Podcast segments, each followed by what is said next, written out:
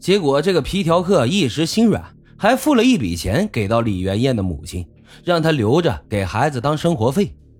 更重要的是，皮条客发现了一个重要情况：这两个女孩失踪时打到按摩院的两个电话号码是一模一样的，也就是说，这两个女孩是和同一个嫖客见面之后才失踪的。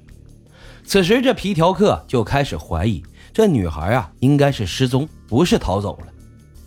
这皮条客听黑道上的朋友说，说有个犯罪组织啊，专门绑架韩国的年轻妓女，然后高价卖到中东等地做性奴。皮条客怀疑啊，这两个女孩都是这样被卖掉了。他向同行打听了一下，发现短短的三个月之内，一共有十二名卖淫女孩失踪。看来这个团伙确实存在，这些女孩呢就是他们的猎物。不过皮条客毕竟是黑社会分子，卖淫呢也是犯法的，所以他不可能去报警，只能自己去查了。而李元燕的母亲最终还是报警了。汉城警方接警后也是毫无线索，也不太关心，毕竟这失踪的都是妓女。从警方的角度来看，这种女人那失踪几个又有什么关系呢？所以他们并不在意。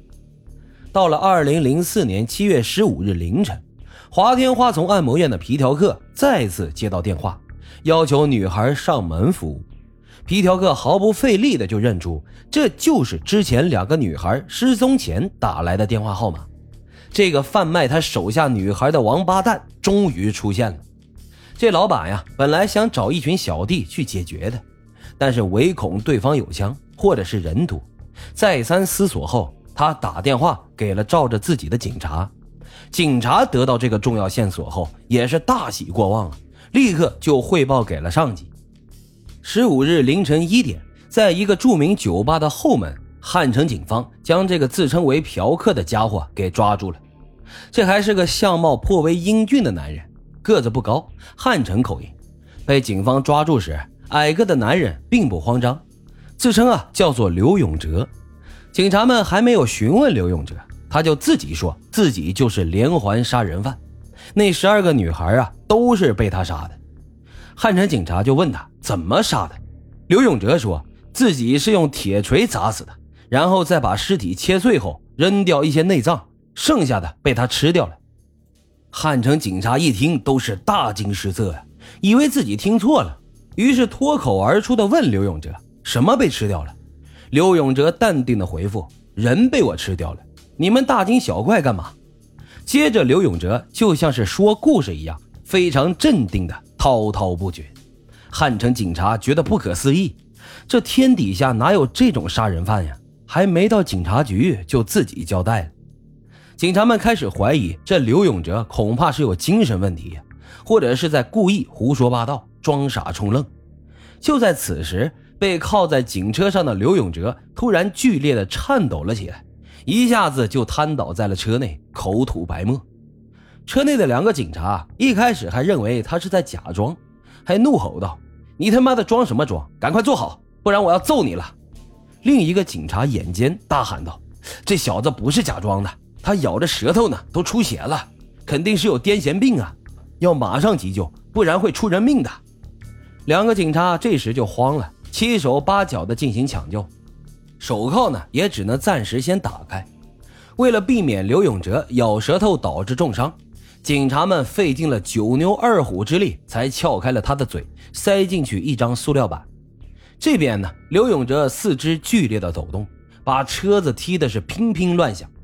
这辆车呢是辆微型警车，后排的空间很小，刘永哲无法躺下，所以就半躺在了车内。这车里的两个警察眼见是抢救不过来呀，顿时都慌了神，急忙就打开后面的车门。一个警察在打电话找救护车，另一个呢则将刘永哲拖到了车外，让他平躺在了地上。